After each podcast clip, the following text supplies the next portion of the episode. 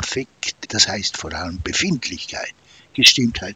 Nun, in einer Gestimmtheit, irgendeiner Gestimmtheit ist man immer, auch wenn man stinkgleichgültig ist. Und diese Gestimmtheit, die beeinflusst in höchstem Maß, in hohem Maße unser ganzes Denken, unser Denkspeicher, unser Gedächtnisspeicher.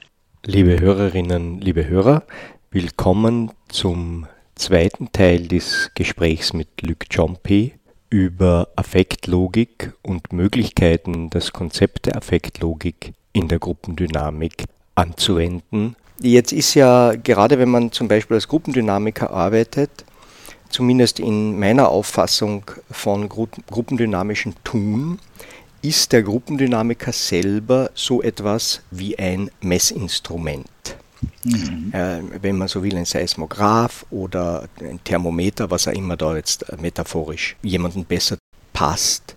Und wenn man jetzt davon ausgeht, dass halt Individuen, also Menschen unterschiedlich sind, kann es sein, dass es äh, Menschen-Seismographen gibt, die sozusagen bereits ein leises Beben spüren, während andere Menschen, Seismographen, eigentlich noch meinen, sie sind da auf völlig ruhigem, festen Boden.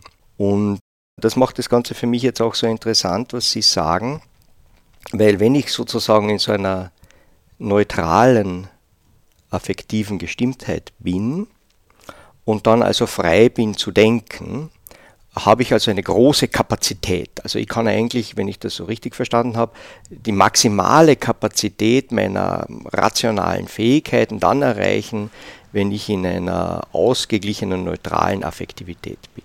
Ich würde das Wort ausgeglichen äh, äh, ähm, sehr unterstreichen.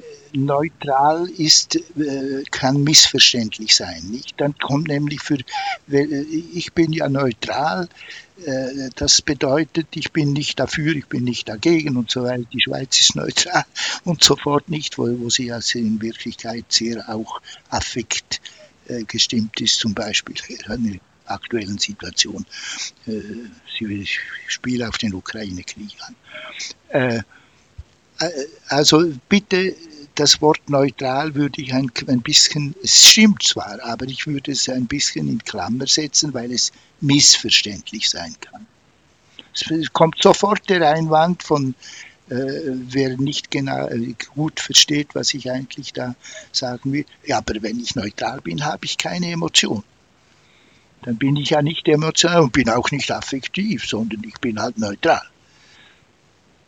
Das, so meine ich das nicht. Äh, also äh, ich kann äh, nicht genug betonen, dass das, es geht um die Grundbefindlichkeit, Gelassenheit, einen erweiterten Bewusstseinsfokus, sagen wir jetzt mal, wie so ein, so ein Seismograph sein kann, Ausgeglichenheit, das sind alles sehr gute, äh, gute Ausdrücke.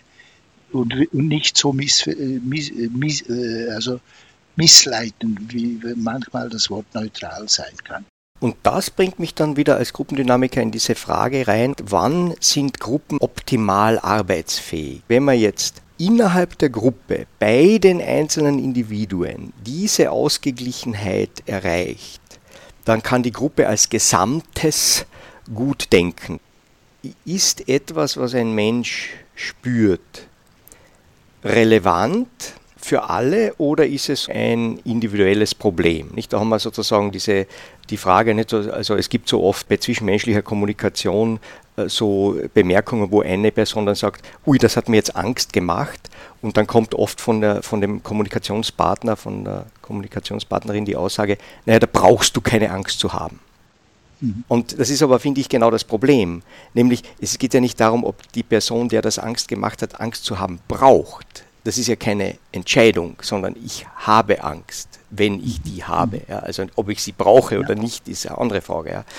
Ja. Und natürlich kann man jetzt sagen, was weiß ich, es ist eine Situation, da braucht jemand keine Angst zu haben. Das ist zwar gut gemeint, ja, aber. Verzeihung, ich, ich äh, unterbreche Sie, weil ähm, von einer großen und wichtigen Gesamtfrage äh, könnten wir vielleicht sonst in zu viele Einzelfragen äh, abgleiten, die sich stellen und die man beantworten muss. Aber ich finde, das Erste, was man beantworten muss, geht um die Gruppenatmosphäre, die, die emotionale äh, Atmosphäre, die dieser Seismograph, manchmal ist es auch ein Mitglied, äh, ein Gruppen, anderes Gruppenmitglied als der Leiter, nicht, die seismografisch funktionieren, aber es gibt so etwas wie eine Gruppenatmosphäre und die ist bestimmt von, die kann gelassen und fröhlich sein, kann auch ausgelassen sein, nicht eine Gruppe, eine, eine, eine Gruppe kann das sein, sie kann aber auch verspannt sein, sie kann von konf untergründigen Konflikten äh, äh, verspannt äh, oder mit Angst aufgeladen oder mit Wut aufgeladen sein. Es kann sein, dass einer in der Gruppe den einen anderen irgendwie einfach nicht riechen mag, nicht? Äh, sei es aufgrund einer Vergangenheit, sie kennen sich irgendwie und mögen sich nicht, oder es gibt ein aktuelles Problem, der eine hat gedacht, diese Gruppe, die ist dazu da, damit ich im Geschäft besser funktionieren kann, und jetzt geht es plötzlich um mich als Menschen, das macht mich, das ist gar nicht, was ich wollte, also äh, falsche Erwartungen und so weiter. Kurz, es gibt eine Gruppen, eine emotionale Gruppenatmosphäre. Die Gruppe funktioniert besten, am besten, wenn die einigermaßen entspannt ist und eine Offenheit gegen, und auch ein Wohlwollen, also ein, so etwas wie ein positives Grundgefühl sowohl in den Erwartungen wie auch irgendwie und untergründig äh, zwischen den einzelnen Menschen da ist. Es braucht keine große Liebe zu sein, aber doch nicht zum, zum, zum Vorhinein einfach Misstrauen oder Wut. Nicht? Und wenn das nicht ist, und da kommen wir ja bereits in die Praxis der, der, der Gruppe, dann ist es, wenn man die Gruppe effizient gestalten will, auf ein Ziel hin, irgendein Ziel hin ausrichten will, ist es wichtig, solche äh, Missstimmungen wahrzunehmen und anzusprechen. Nicht? Und wenn irgend möglich, aufzulösen. Du hattest ja ganz falsche Erwartungen. Vielleicht möchtest du lieber weggehen oder äh, gar nicht mitmachen oder willst du jetzt trotzdem, aber halt dann unter dieser Voraussetzung und so weiter. Und da vielleicht jetzt äh, auch die Frage für dort, wo Sie dann gelandet sind, in Ihrer Forschung und Ihrer wissenschaftlichen Tätigkeit haben Sie sich ja tiefgreifend auseinandergesetzt mit Menschen, die sozusagen eine besondere psychische Situation haben und die diese, und diese Situation haben Sie sich haben Sie untersucht, die haben Sie unter die Lupe genommen. Ja? So ist und, es. Und von da aus, und da hätte ich jetzt äh, sozusagen gern noch etwas nachgestöbert, ähm, wie sind Sie dann von, diesem, von dieser Ausgangssituation. Also man hat einen Menschen, der irgendwie in dieser psychotischen Phase ist oder der Psychotiker oder Psychotikerin ist. Ja. Wie hat sie das dann schlussendlich dazu gebracht, äh, immer mehr auch zu bemerken, dass Zusammenhänge eine ganz, ganz eine wesentliche Rolle spielen? Ja, also ich gehe vielleicht noch einmal einen kleinen Schritt zurück. Wir reden, haben jetzt von Gruppen geredet, aber wir sind uns natürlich beide im Klaren, es gibt nun Gruppen und Gruppenziele und Gruppenarbeit der allerverschiedensten Art, nicht? Also es gibt Arbeitsgruppen, es gibt Problemlösungsgruppen, es gibt Gruppen, die bezwecken wollen, dass die Leute besser untereinander funktionieren in einer in etwa in einem Geschäft, in einem Betrieb. Es gibt therapeutische Gruppen, psychotherapeutische Gruppen und so weiter und so fort.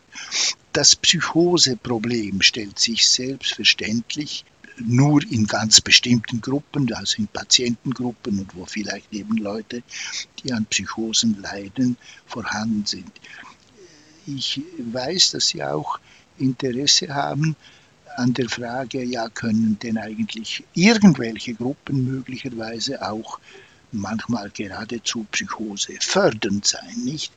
Das ist dann ein anderes Problem. Ich diskutiere das gerne mit Ihnen.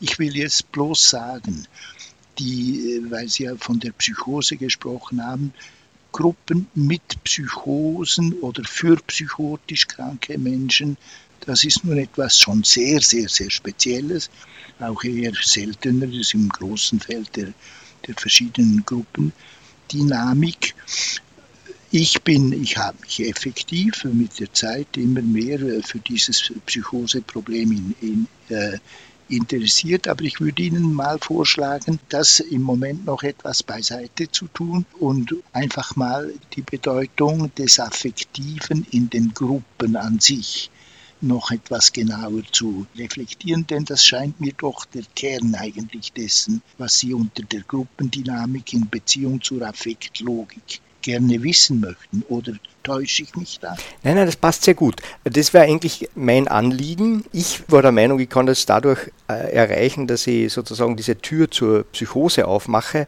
Mich hat das sehr gut zurückgeholt, jetzt auch Ihr Einwurf.